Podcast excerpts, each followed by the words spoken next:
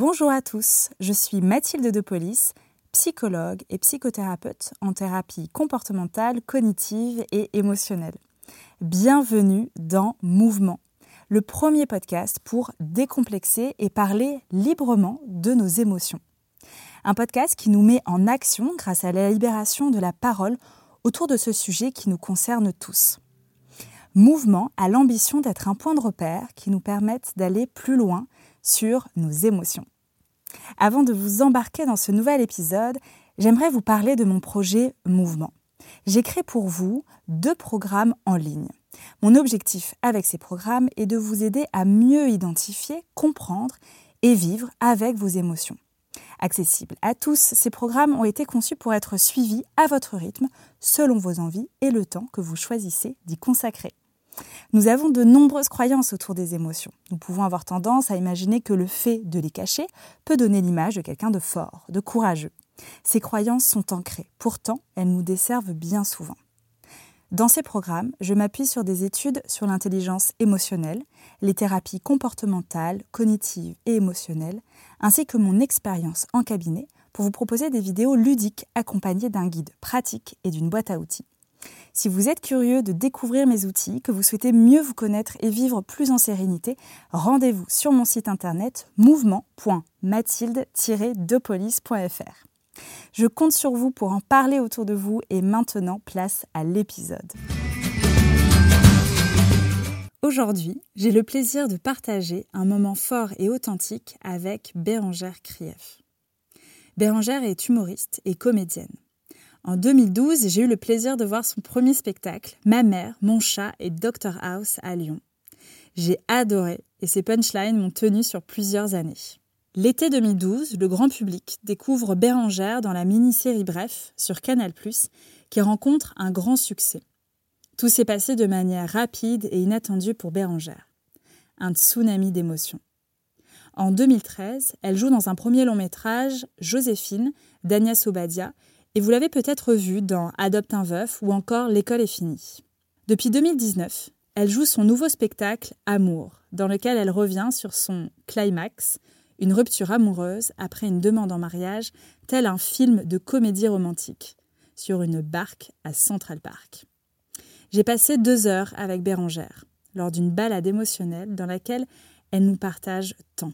De son premier souvenir émotionnel cinématographique, de la place des émotions dans sa famille, de son besoin de solitude, de son hypersensibilité, de sa blessure de l'humiliation, de la place qu'elle donne à la peur et à la colère dans sa vie, comment elle a grandi, appris, évolué.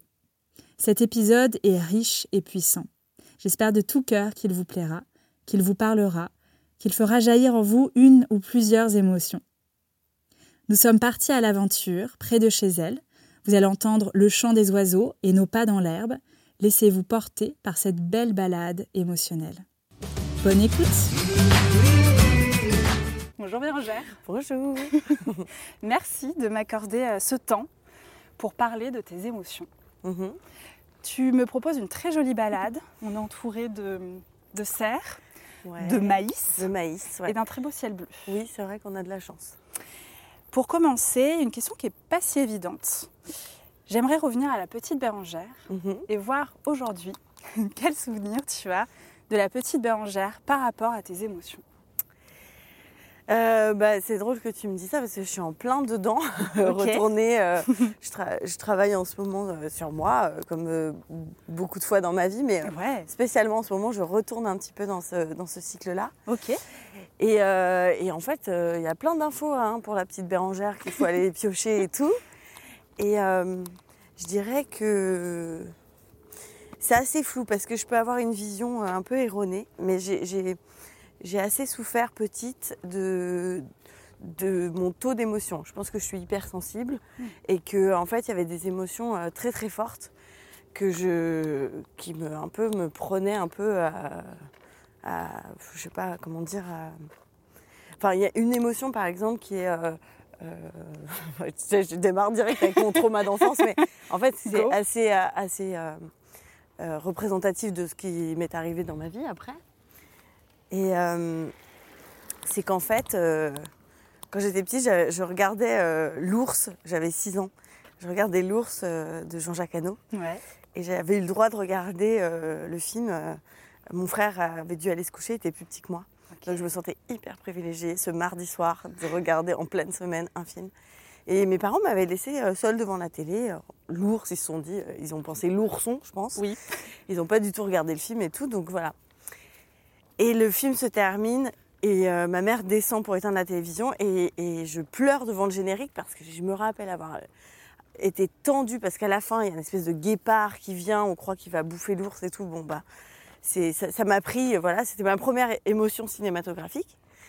Et ma mère a ri parce que en fait je pleure devant ce, ce générique en se disant bah, elle pleure devant des noms qui, qui défilent. défile. Puis elle a, elle l'a pris un peu à la légère, quoi. Genre, oh, mais ça va. Et ça m'a vachement heurtée, en fait, en grandissant. Je ne lui en veux absolument pas. J'ai fait tout ce travail-là. Je J'ai aucun souci. Elle ne peut pas imaginer ce qui m'est arrivé. Mais moi, je suis seule devant cette télévision. J'ai une émotion qui me, qui me prend. Et elle n'est pas du tout canalisée. Et dans ma vie, en général, j'ai toujours euh, un peu honte encore de ces émotions de tristesse cinématographique. Ou...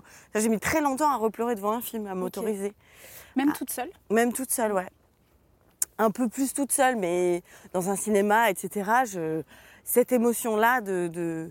qui est juste une émotion de tristesse, en fait, et qui était euh, une émotion fictive de, de cinéma, tu vois, je me suis dit, après, c'est mon métier. Et aujourd'hui, je suis humoriste. Donc, euh, si tu veux, je...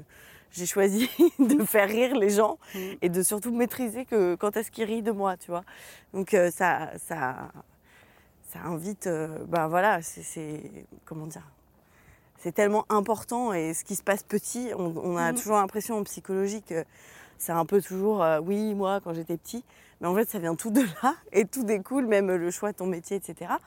Il ne s'agit pas de refaire le film.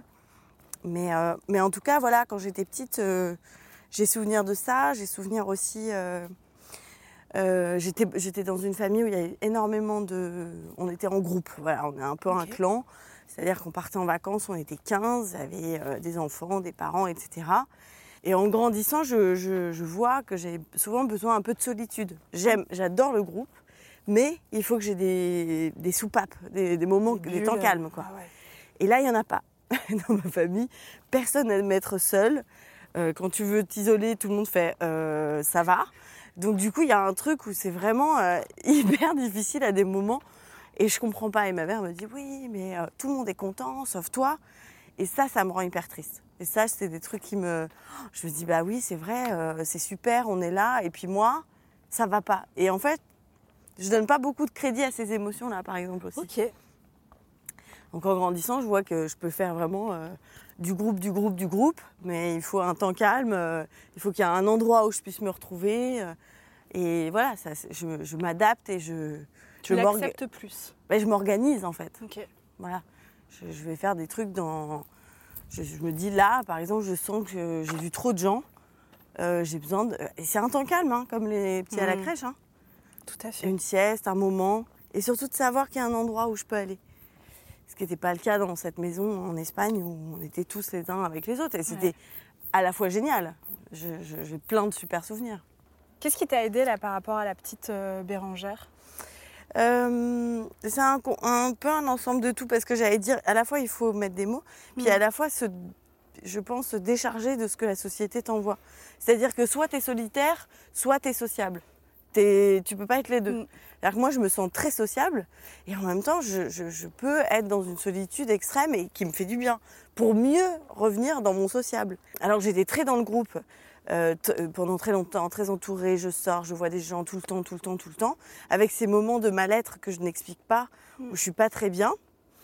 Et puis après, j'ai commencé à travailler sur moi. Et là, bah, à aller voir un peu à l'intérieur, pour la première fois, à me dire Attends, mais en fait, j'ai une relation de moi à moi. C'était complètement fou. Et d'un coup, des fois, tu n'as plus envie d'aller à cette soirée. T'as pas tellement envie d'aller à cet anniversaire. Alors là, tu es là, oui, mais c'est pas sympa. Hmm. Franchement, ça te coûte quoi Et l'autre, il va pas être content. Et d'un coup, tu te dis, mais attends, je choisis qui en fait? Je choisis moi ou je choisis l'autre qui va faire son anniversaire? Et franchement, ça va bien se passer si je suis pas là. Ça, ça a été vraiment des années à mettre en place cette, euh, cette relation à- avec moi. Et euh, je sais plus ce que c'était ta question. Bah, de, de trouver un équilibre et Ah oui. d'accepter de dire bon en fait je peux autant kiffer être, être entourée, mais j'ai aussi besoin d'avoir mes moments bah, euh, c'est un planning, quoi. à moi toute seule et de voir de sentir. comment euh, travaillé au, dessus. euh. ouais, c'est au fur et à mesure, c'est de sentir Ouais. comment je suis là. Est-ce que je suis apte à. Est-ce que je suis disponible pour la relation aux autres ou pas? Et ça, tu dirais qu'à partir de, de quel âge ou suite à quel événement ou t'as as pu justement te poser cette question? Parce que ça a l'air super basique, mais il y a plein de gens. Ah oui, oui. Qui- Bah, moi, j'ai dû. Moi, mon climax euh, de vie, c'est. J'avais 32 ans. Ouais. D'ailleurs, c'est c'est marrant, je me suis dit euh, que- qu'on se voit aujourd'hui. J'avais 32 ans et il y a 7 ans, euh, je, je devais euh, me marier aujourd'hui, le 30 août. Non, c'est aujourd'hui? Voilà. Et en Ah fait, j'ai ouais. annulé ce mariage. Et oui. Euh, voilà, on, on- on avait organisé ce mariage. On était deux, deux rêveurs. C'est-à-dire que lui est parti dans son truc de comédie romantique. Moi, j'ai accueilli ça euh, à bras ouverts. Et oui. Attends, viens, on va passer par là. Ouais, On va faire le tour un peu. super. Donc j'ai accueilli ça à bras ouverts, génial, on organise. Et en fait, du coup, on est quand même deux, deux personnes qui avons plus envie de faire une fête romantique qu'un engagement marital, tu vois. Mhm. Et donc on a annulé, puis on s'est séparés. Ça a été une très grosse rupture et Ouais. vraiment, je, je suis repartie de zéro. quoi. J'étais vraiment dans le... Je dis toujours, j'étais dans la voiture de la vie, tu vois. Avec euh, mon mari, mon futur mari, on allait jusqu'avec le... Tu vois, on est au rond-point, il y a jusqu'à ce que la mort vous sépare sur le panneau. D'un coup, je me retourne, le gars est plus là. Et je me dis, mais merde, alors je vais où? Je vais où? Je vais où? Je fais le tour du rond-point pendant assez longtemps. Oui. Jusqu'à ce que je prenne la route de l'Ardèche avec euh, ma copine Lisa Ouais. pour un stage de développement personnel. Alors je dis ça, j'avais quand même fait de la sophro, Ok. sophrologie, Pour le track, du coup pour le track, et ça avait super bien marché. Mm. J'avais beaucoup aimé, etc. J'ai globalement toujours fait un petit peu des petites choses quand même à partir de, ouais, de mes 30 ans, un, peu, un, un petit peu avant. Et donc voilà, donc, euh, cette rupture-là me met vraiment à terre. Je me dis, mais alors qu'est-ce que je vais faire? Et j'avais jamais été célibataire. Euh, j'avais tout, je m'étais toujours bien arrangée pour qu'il y ait toujours euh, quelqu'un, ça, ça s'enchaînait assez bien. Et puis là, bah, t'es euh, le cœur en miettes, euh, je suis par terre, je n'ai même pas envie d'être avec quelqu'un. quoi. Et cette rupture-là, elle va vraiment euh, prendre beaucoup de. Enfin, vraiment, je la remercie, cette rupture. Mhm. quoi. Parce que j'aurais jamais fait tout ça. Je pense qu'on ne serait pas là en train Non. de parler de ce mariage annulé Ouais. à- au Pays Basque où je me suis autorisée à venir vivre, etc. Ouais. Bah, en- quand je, re- je regarde en arrière, je me dis, euh, ouais, c'est fou de, de, n'avoir jamais eu de clé avant et de ne pas prendre conscience que j'ai des émotions, qu'elles ont le droit d'exister, que si elles existent, c'est peut-être que je suis pas au bon endroit. Peut-être que si- je pleure tout le temps, c'est que ça me convient pas. Pas que je suis nulle et que Mhm. j'arrive pas à m'adapter. Tu vois, il y a, y a- y a tout un truc, mais c'est au fur et à mesure de l'expérience que euh, eu t'apprends, des tu te dis, ouais, et que maintenant je me dis, ah, pff, là, ce que je change, je le connais. Alors c'est chiant parce que souvent je, je me dis, euh, là, je vais avoir 30 j'ai eu 38 ans, Ouais. et je me dis, ah, je sais tellement de trucs, trop bien, je suis trop contente de savoir tout ça. Et je me demande si on a des possibilités d'avoir accès à ça avant. Je... Et ça pourrait être quoi? Qu'est-ce que tu aurais voulu euh, avoir, ouais, avoir connaissance ou avoir même euh, de façon matérielle pour t'aider euh, là-dessus? Tu arrives à identifier? Parce que je trouve que c'est pas forcément évident. Non, c'est pas, pas évident. ouais. Peut-être la méditation, je trouve que c'est Mhm. quand même s'asseoir, être capable de s'asseoir en silence avec soi-même. Ouais. Si tu commences tôt, c'est quand même pas mal. Donc de commencer tôt, on a un premier élément. Ouais. Faut avoir euh, Ouais, petit. En ouais, fait, d'avoir, d'avoir vraiment no- qu'on t'apprenne la notion d'intérieur et d'extérieur. Hmm. C'est-à-dire qu'il y a l'extérieur qui va euh, où, où tu vas avoir le jugement des autres, où tu vas avoir envie de plaire, enfin tu vois, Mhm. où tu te les autres sont ton miroir. Exactement. tu te regardes à travers eux et t'apprends plein de choses sur toi. Et en même temps, ton intériorité, quoi. Comme si euh, à l'intérieur c'était ton appart ou quoi qu'il arrive, euh, quand c'est pas cool à l'extérieur, tu rentres à l'intérieur, t'as ton truc, c'est cosy, tu t'es bien installé, tu connais. Parce que c'est ça souvent dans les ruptures et tout, c'est que d'un coup tu te retrouves face à toi. Et c'est pas du tout agréable parce que bon, il y y a des trucs super dans cet appart, mais il y a des trucs moins bien et, et qui font partie, Et oui. faut aussi accepter. Tout à fait. C'est comme si, elle, imagine un, un appart hyper cool, mais il y a quand même un mur un peu moisi et une chambre un peu, bon voilà, on n'a pas trop trop envie d'y aller, mais on- il faut qu'on sache qu'il y a dedans, quoi. Et oui. Et de rentrer de temps en temps dedans. Et de rentrer de temps en temps dedans sans en avoir peur. J'avais un thérapeute qui m'avait dit euh, pour, faire, euh, pour faire de l'or, il faut du plomb. Hmm. Et ça m'avait vachement parlé. Il me dit tant que tu, tu juges tes émotions et ce que tu ressens, en disant je suis nulle, ça c'est pas bien, je suis une méchante personne, nanani, nanana, ben, il me dit tu peux pas euh, être entière, tu es toujours fractionnée. Toujours en. en- Ouais, c'est l'ombre et la lumière. Alors ça paraît con, hein. On est quand même fan de Star Wars, quoi. Tu vois, c'est quand même euh, le climax du truc. Ouais, d'accepter l'ombre, la lumière. Puis surtout, euh, prendre mon émotion, la regarder, me dire ok, je ressens ça, comment je peux éviter de ressentir ça Et en fait, d'avoir du crédit pour moi-même, en fait. De me donner du crédit. Si je ressens ça, c'est bien qu'il y a quelque chose, quoi. C'est que c'est juste. Il faut pas en avoir honte. Voilà. C'est peut-être euh, pas gentil, c'est peut-être pas euh, agréable, c'est peut-être chiant pour les autres, mais là, à l'instant T, je ressens ça et je veux juste pouvoir le dire et après que ça passe. En tant qu'humoriste, on pourrait penser que justement la joie, c'est quelque chose qui, qui t'habille et qui t'habite euh, tous les jours. Mm. Et j'aimerais justement qu'on parle de cette émotion et de voir toi quel regard tu as sur la joie en tant qu'humoriste? C'est un sujet que j'adore. Alors je vais essayer de préciser parce que je l'ai beaucoup étudié. Ouais. En fait, je me suis rendu compte. euh, Donc moi, petite, je veux faire humoriste, c'est-à-dire euh, je vois un spectacle d'humour, Eli Kaku, euh, le, c'est cr- le gros crush, j'apprends les textes par cœur, machin, etc. J'ai ça en tête. Bon voilà, la vie fait que, à un moment donné, je vais réussir à, à me lancer et à Mhm. faire mon spectacle. Un trac de dingue. J'avais déjà fait des pièces de théâtre, mais là, je suis dévastée par le trac. Je perds du poids, ce qui est très rare. Généralement, je bouffe quand je suis Ok. stressée. Donc là, je, je- vraiment, il y a un truc, un- il y a un truc qui me, qui me dépasse. Je ne comprends pas Ouais. ce que je fais. Je joue. Mais alors j'avais pris une date, moi c'était un saut en parachute, tu vois, tu fais ta date et puis après tu te dis pas quand est-ce que je vais ressauter. Moi, pff, aucun, euh, aucune visée euh, professionnelle Ouais. avec ce truc. Et puis ça m'a coûté tellement de stress que franchement j'ai pas hâte de rejouer. La vie fait que euh, on me propose de rejouer, je sens qu'il faut que je dise oui, mais tout mon être dit non. Enfin tout- toute ma peur, tout mon ego plutôt. Et, euh, et donc je, je rejoue, je rejoue jusqu'à rencontrer Grégoire Day, euh, qui est mon auteur, Mhm. qui va m'aider à vraiment re- remanier tout le spectacle. Bon voilà, on va jouer pendant.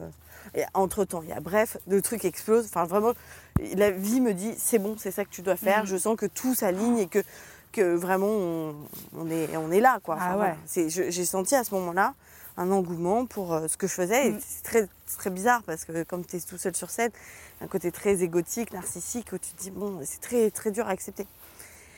Mais bon, je fais mon truc pendant 7-8 ans. Et je, suis, euh, je, je fais de la sophrologie pour le trac parce que, en fait, au fur et à mesure que j'ai du succès, je monte sur scène en me disant les gens ne vont plus aimer, euh, les gens vont, pas, vont se rendre compte que ça va pas. Je suis complètement en auto-jugement de moi-même. Je peux plus euh, avoir une vie sociale parce que, en fait, je me dis, ah non, mais je joue ce soir comme si les gens allaient m'épuiser. Ouais. Donc je reste toute seule chez moi sous mon plaid, surtout l'hiver. Je.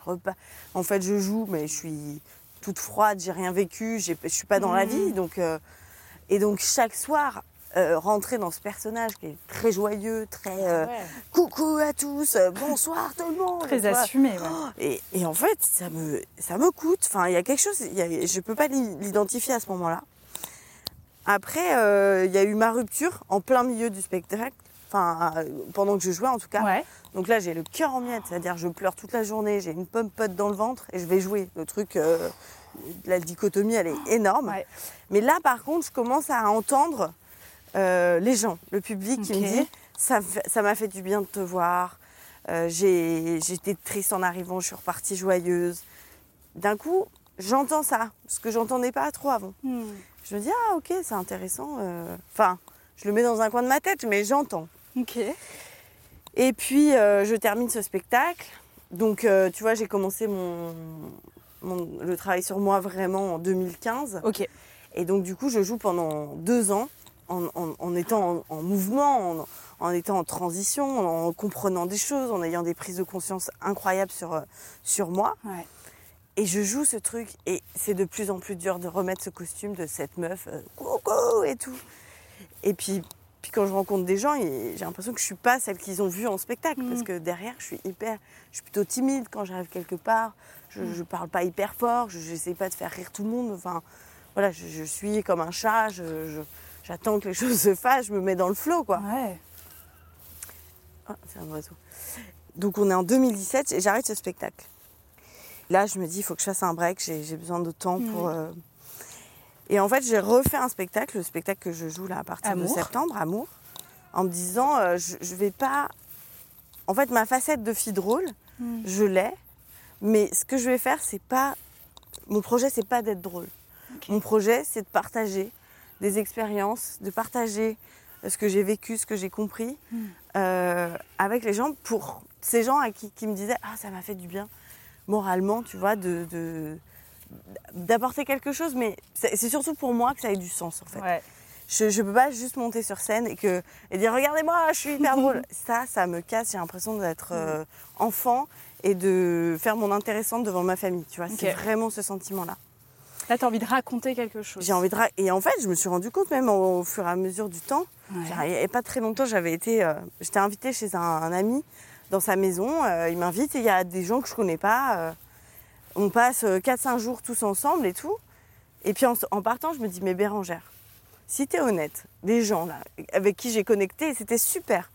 Des gens que je connaissais pas, etc. Ouais. Je dis, ces gens-là ne diront jamais Bérangère, mais qu'est-ce qu'elle est drôle Non, ils vont me parler de ce que j'ai partagé, des lectures que j'ai faites, de, Mm. de- comme si j'étais un peu une exploratrice de vie, tu vois, où je vais raconter mes expériences. Et je me suis dit, je suis, je suis pas cette fille drôle, quoi. Enfin, il y a des gens qui ont Ouais, une ouais, ouais. nature où ils arrivent et il faut rire tout le monde et tout. Et moi, c'était comme si je m'étais trompée de personnage, entre guillemets. Pour moi, l'humoriste, euh, parfois, va appuyer sur cette facette parce qu'il a très très peur de ce qu'on puisse voir ses émotions euh, négatives, qu'il soit touché. Mm. Il y a peut-être euh, quelque chose. Et il y a. hum, alors, euh, on va parler de, du livre de Lise Bourbeau, Les Ah, cinq blessures qui vous, mes en- questions. voilà, qui vous empêchent d'être vous-même, Yes. parce que je trouve que ce livre m'a Oui. énormément. Euh, pour moi, ma théorie, c'est que l'humoriste a une blessure d'humiliation. Tu montes sur scène en disant Hé, hé, il m'est arrivé ça, la grosse loose, elle rigolait. Et, et en fait, tu invites les gens à rire de toi En t'humiliant. en t'humiliant, mais avec ton consentement, donc c'est pas pareil. C'est ça. Et comme ils ont payé, ça va, ça passe. Ça mais passe. c'est ça. Oui. Et d'un coup, tu te dis Ah mince, mais c'est pas, pas du tout traité cette histoire. C'est. Et au fur et à mesure du temps où j'ai dû guérir, enfin j'ai pu guérir cette blessure d'humiliation, et c'est pas fini. Oui. Et je prends le temps de prendre soin de cette blessure, de me Mhm. dire là, j'ai vécu ça, on est là que pour guérir ces blessures. Mhm. Donc c'est comme si tu t'ouvres le bras, et au lieu de mettre un pansement, de prendre soin du truc, tu mets de l'alcool. Mhm. Et t'appuies dessus, t'appuies dessus, au bout d'un moment, euh, ça fait mal. Tu prends soin de cette blessure, donc t'as moins besoin que les gens rient pour te sentir exister. Enfin, il y a un truc où. Et donc là, mon spectacle, je suis hyper contente parce que du coup, il y a plein de moments hyper drôles et j'adore faire rire Mhm. les gens. Ça, on va pas l'enlever. Mais par contre, ça a du sens, ça se tient, c'est une histoire. Ce que je dis, je parle de, je parle de ma rupture de- du Ouais. mariage, etc. De cette quête, tout ce que je suis en train de te Mhm. raconter là, c'est vraiment ce que je, je partage dans le spectacle. Et en fait, comme c'est digéré, compris, et, et mon but, c'était vraiment de le partager avec beaucoup d'humilité et surtout être vulnérable. Je crois que les gens aiment aussi être plongés dans des émotions euh, différentes en fait. Euh, passer de l'une à l'autre, c'est aussi très agréable quand tu ris et que tu pleures et que tu re-ris. C'est vrai que, enfin, en tout cas dans les témoignages de gens, euh, je- j'ai vraiment des gens qui sont hyper touchés et qui en même temps ont beaucoup ri. Et ça, ça me, voilà, je suis contente qu'on ait, euh, d'avoir un nuancier d'émotions. Et c'est vrai que en le construisant, ce spectacle, j'ai beaucoup écouté de musique. Eu beaucoup un travail sur les émotions. Ok. C'est-à-dire que, tu vois, j'ai fait une énorme. Enfin, sans. euh, je me suis pas prévue comme ça, mais en tout cas, j'ai décidé de faire une playlist. Dès que j'avais une chanson que j'entendais à la radio et tout, tac, paf, euh, et qui me touchait, Mm. tac, je la mettais, appelé ça vibration. Ok. Et en fait, c'était mes, mes chansons quand j'allais marcher. Et en fait, je, je me, je me baignais d'émotions. Et je les, tu vois, elle m'accompagnait, etc. Pareil, euh, j'ai fait du cerceau aérien euh, pour le spectacle. En fait, je- parce que je suis allée voir un spectacle de cirque à à- quand j'étais en Australie, Ouais. Par hasard. Et en fait, euh, je me suis dit, cette émotion du cirque de il va tomber, elle va tomber, euh, qu'est-ce qui va se passer? Ce ben en fait, je me suis dit, ah tiens, je vais, je, je vais prendre ça, je vais le mettre dans mon spectacle. Bon, après, euh, j'ai compris qu'il fallait que je fasse du cerceau et que c'était très compliqué. Je me suis lancée dans un challenge corporel qui était oui. intense. Mais il y avait de ça, il y avait de choper des émotions différentes et d'en faire un spectacle. Donc c'est vrai que je... Et de faire vivre par la, par la suite des émotions. euh, Ouais, alors ça, c'était un autre truc, c'est que je ne peux pas, euh, et c'est en travaillant avec Nico que je, Mhm. je m'en suis rendu compte, je ne peux pas décider quelle émotion va être euh, visité par les gens parce que c'est hyper intéressant d'ailleurs parce que je me disais là j'ai cette prise de conscience, il faut absolument que je la partage, que les gens ils comprennent que, que c'est ça et que vraiment je leur file l'émotion que moi j'ai eue. Mm. Je l'ai eue parce que mon histoire, parce que mille choses. Et d'un coup, j'ai lâché euh, avec Nico, on était là, je me suis dit, en fait je vais raconter mon truc. Et c'est génial parce qu'en fait ça fait écho à l'histoire des gens et d'un coup elles se rejoignent. Et c'est des miroirs, c'est que des miroirs. Moi, je suis le miroir des gens, les gens sont mon miroir. Et en fait, il a pas de, je peux pas donner une vérité. Non. Et d'un coup, ça va, ça va créer des images chez eux et avec leurs émotions. Je trouve ça magique d'ailleurs. Ah ouais. Du coup, dans la salle, tu sens que c'est fort, quoi. Tu vois, quand tout le monde est baigné dans Mm. sa propre émotion, euh, ça fait un truc euh, assez cool, hein. Ah ouais, c'est super puissant.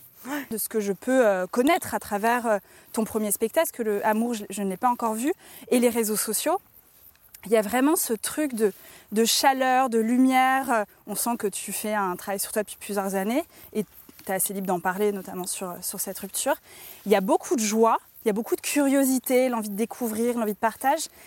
Mais ça va aussi avec cette tristesse, ou en tout cas le, le fait que tu sois OK d'aller Mm. vers des choses bah, plus dures, plus Mm. sombres, Mm.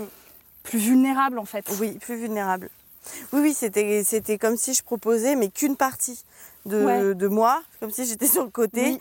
Et puis je disais, ouais, voilà. Et en fait, tu sens quand on cache quelque chose. Ouais. Et c'est vrai que c'était dur pour moi de, bah, de montrer ces émotions-là, hein, de, de, de, de me dire que peut-être euh, je suis triste, que je Mm. peux être euh, en colère. Ça, c'est les deux émotions qui étaient le plus dur pour Ouais. moi à, à montrer, à, à faire exister. Quand tu décides de- d'être humoriste et qu'on te dit il faut que tu sois drôle tout le Mm. temps, tu te dis pas que tu vas dire à tout le monde que tu t'es fait larguer et que tu es en bad. Hein. Et c'est juste, enfin, c'est juste pour ça. C'est juste de cette attente de l'humoriste qui doit être drôle, ou ça peut être dû à des. hum, Bah, tu as pu nous en faire part sur ton enfance, mais comme un espèce d'interdit d'être en colère ou d'être triste.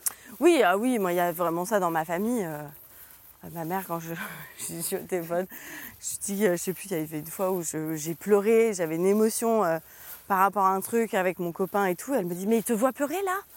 Comme si c'était Ah. grave, tu vois, que en fait, tu peux pas te mettre dans des états pas possibles parce que euh, ça se fait pas, quoi. C'est pas c'est pas joli, Mm. c'est pas glamour, c'est pas pour une femme. Mm. C'est- on peut pas t'aimer si t'es, euh, tu vois, la, la- t'es tout de suite la, la, la folle, quoi, tu vois.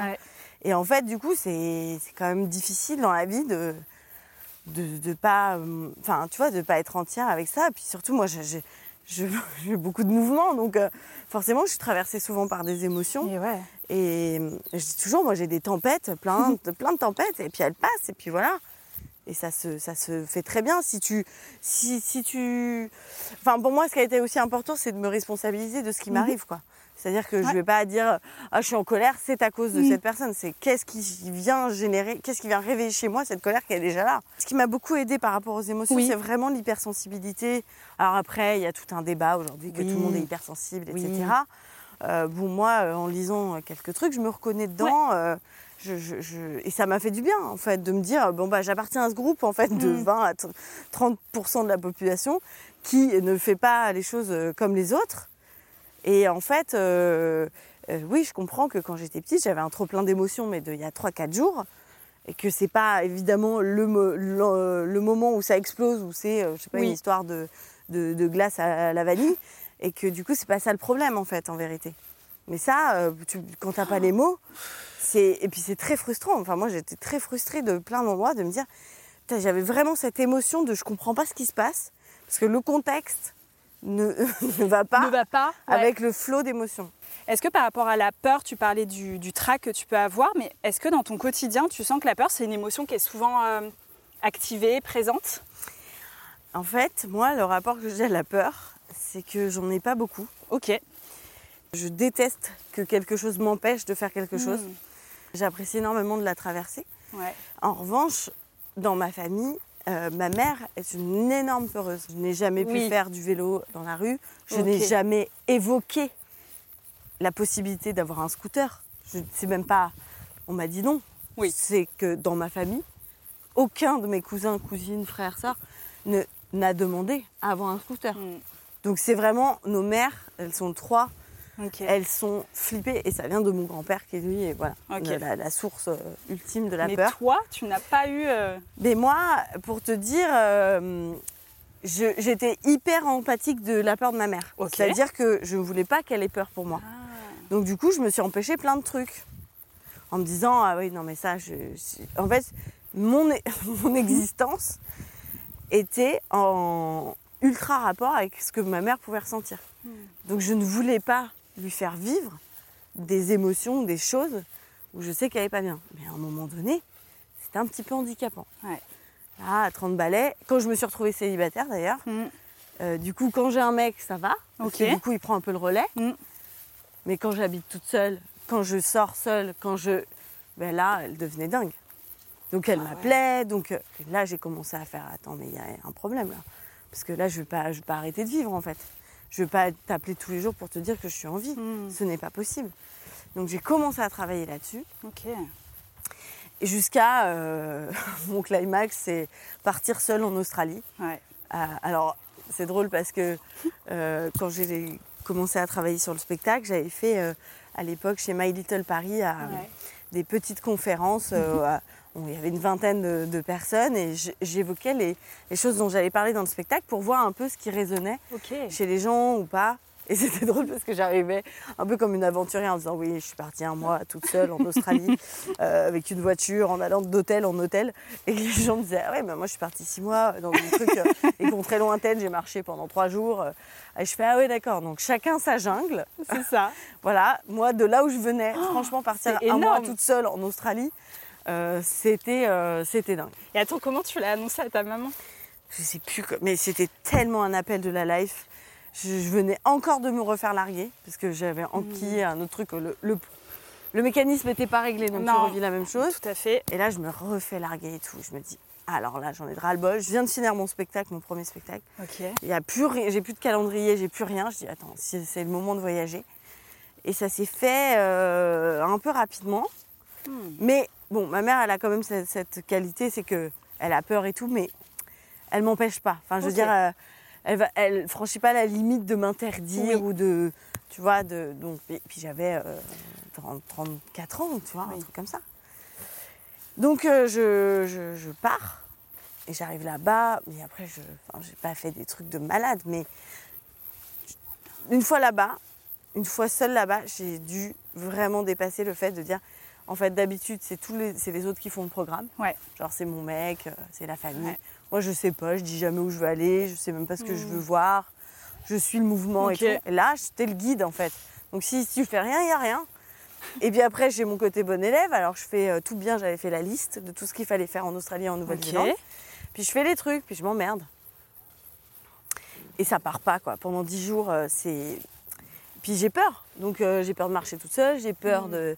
J'ai peur qu'il m'arrive un truc. Et je, je le dis dans mon spectacle, je dis j'ai peur qu'il Je sais pas si j'ai peur ou si j'ai peur qu'il m'arrive un truc et donc de briser la vie de ma mère. Ah. Donc tu vois, je. je, je- je- Et j'avais acheté aussi un bouquin qui s'appelle euh, euh, Le voyage pour les filles qui ont peur de tout. Je le Mm. montre à une copine, elle me fait Mais Bérangère, t'as pas peur?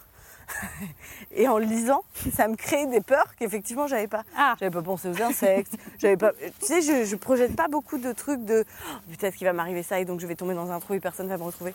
Ça m'arrive, euh, ça m'est arrivé par exemple, je fais une rando toute seule, c'est quand même. euh, en tant que femme, c'est fou parce que je me dis putain, tu Mm. peux pas te balader seule Non. dans la nature sans te dire que tu vas te faire violer quoi. Ouais. Et, et donc je trans, trans- traverse cette peur d'être seule, de me dire voilà, bon, il y a per- puis il s'est rien passé, c'était c'était génial. Mais il y a des moments où je, tu sais, genre, euh, euh, je, fais une petite virgule sur un caillou, j'ai une petite cheville qui se machin, je me dis ah putain, mais là, ça veut dire que si je tombe, je me vois par terre, je me dis attends, j'ai mon portable, qui j'appellerai? En fait, personne sait que vraiment je suis là. Et donc, scénario, euh, ouais. voilà, tu as tout le, le scénario de la peur qui arrive. On arrive bientôt à la fin de ce podcast. Et j'aimerais savoir, là, le fait d'avoir euh, bah, parlé de tes émotions, d'être revenu sur certains euh, souvenirs, est-ce qu'il y a quelque chose que tu gardes en mémoire où tu te dis Ah, j'avais pas forcément vu comme ça ou qui est venu comme se surligner Euh, là, non, pas trop, parce que là, je suis tellement. C'est ma passion de faire ça. Donc, je, j'ai fait une grosse séance d'hypnose la semaine dernière. Donc, j'ai bien brassé mes émotions. Je les ai bien, bien regardées, bien analysées. Euh, non, je, je, je sais pas. Je, je- je me disais, ah, est-ce que j'ai des émotions là? Je suis juste, en ce moment, je suis très joyeuse. Pour le coup, c'est vraiment, j'ai été très triste l'année dernière. Et là, j'ai l'émotion de la joie, donc j'accueille tout. J'ai laissé une note vocale à une copine hier. Elle me dit Comment tu te sens? Je lui dis Écoute, j'ai l'impression de sortir de tôle. Je trouve tout génial. Je suis insupportable de vie. Et, euh, et donc voilà, il fait beau, on marche. Ah ouais. Voilà. euh, C'est me- dans la joie. Ouais, ça me fait plaisir de parler de tout ça. Ah, Je- bien. J'espère que les gens qui nous écoutent, euh, euh, ça va leur, leur transmettre, tu vois, l'énergie, le- l'envie de comprendre et de, de, de se mêler avec leurs émotions. oui. Voilà, c'est tout. Mais je suis très joyeuse. Ah, merci. on peut te retrouver sur Instagram pour ceux qui ne te Ça, suivent pas déjà. Et on peut te retrouver surtout euh, à Paris pour voir ton spectacle Amour. Mm. Donc le, le Alors ça commence, le, 8 ça septembre. commence le 8 septembre. C'est du mercredi au samedi à 20h, le dimanche à 15h. C'est jusqu'au 24 octobre au Théâtre de Paris. Et ensuite, je commence ma tournée. Je ne sais plus quand. On met en novembre. De toute façon, je suis en train de tout mettre sur Instagram. Super, moi je mettrai tous les liens Voilà. sous le, sous le Et podcast. La tournée euh, commence en novembre et se termine en avril. Dernière date à Biarritz. Ah, le 2 top. avril. Génial. Merci euh, pour euh, ta générosité, ton temps, Bah, de de nous rien. avoir partagé tout ça. Et euh, je suis sûre que ça plaira aux auditeurs. Bah, J'espère. Merci Bérangère. Merci.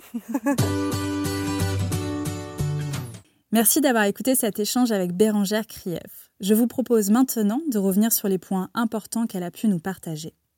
Si vous vous êtes reconnu dans certains fonctionnements, je vous propose un certain nombre d'outils pour aller plus loin dans la gestion de vos émotions. Ce besoin de solitude. Nous avons cette croyance que nous sommes soit introvertis, soit extravertis. Et si nous pouvions être les deux Vous avez le droit d'aimer être entouré et d'apprécier des moments de solitude. Bérangère fait d'ailleurs le parallèle avec le temps calme quand nous étions petits. Il est important d'avoir sa bulle, son espace, ses soupapes pour avoir un bon équilibre. Je vous invite donc à identifier vos besoins. Cela peut paraître simple et pourtant, se poser, prendre le temps et noter. Qu'est-ce que j'aime faire? Qu'est-ce qui me fait du bien? J'ai le droit nos émotions ne sont ni bonnes ni mauvaises. Elles ne sont pas là par hasard. Elles font partie de nous et nous invitent à nous mettre en mouvement. Je vous invite à inspirer. Oui, là, maintenant. Fermez les yeux, si cela est possible pour vous. Concentrez-vous sur votre corps, votre respiration. Vous prenez le temps d'écouter ce podcast sur les émotions. Et vous, que ressentez-vous là, maintenant, dans votre corps Peut-être de la joie, de la colère, de la peur, de la tristesse, du dégoût, de la surprise. Voici les émotions primaires. Vous n'êtes pas obligé de savoir quelles émotions sont activées là, maintenant. Mais rien que de prendre ce temps et de se poser la question, c'est déjà puissant. Car vous vous respectez en faisant cela. Je vous invite à le faire 5 minutes tous les jours. Et si vous souhaitez en savoir plus sur les émotions, vous pouvez aller sur mon site mouvement.mathilde-depolice.fr. L'hypersensibilité. Ah, voici un sujet dont on parle beaucoup. Trop? Et pourtant, il est important car il concerne 15 à 20% de la population. Tout d'abord, l'hypersensibilité n'est pas une pathologie, mais bien un trait de caractère. Les hypersensibles sont des personnes qui ont leurs cinq sens plus développés que la moyenne. Cette perception exacerbée du monde augmente leur perméabilité à tout ce qui les entoure et leur ressenti par rapport à cet environnement. Un bruit, une caresse, une couleur, une saveur, une odeur, un ressenti, tout prend une dimension plus intense, une interprétation ou un scénario en lien avec un imaginaire débordant. Parfois, cette extrême perméabilité peut être douloureuse ou destructrice car les émotions sont exacerbées et l'imaginaire porte à développer de nombreux scénarios catastrophes. On se fait des films dans lesquels le pire est inventé et pensé comme réel ou probable. Cette hypersensibilité peut alors mener à une hyperémotivité. Si nous sommes plus sensibles au monde qui nous entoure, alors nos émotions peuvent être plus fortes aussi. Mettre un mot dessus peut faire du bien, aider à mieux se comprendre. Il est essentiel de prendre soin de vous et d'identifier votre fonctionnement et vos besoins. Cela peut commencer par un journal, un livre sur le sujet, il y en a plein, et un travail sur vos émotions.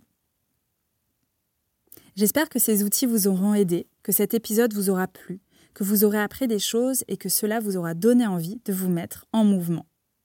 Un grand merci à Bérangère Krief. Vous pouvez d'ores et déjà la retrouver sur Instagram et aller la voir au théâtre. Comme toujours, je vous partage tous les liens utiles dans la description du podcast. On se retrouve très vite pour un nouvel épisode. Si vous avez aimé ce podcast, je vous invite à le partager autour de vous, à laisser un avis sur iTunes, Apple Podcast. Je vous invite également à me suivre sur Instagram at Mathilde. À très vite pour un nouvel épisode.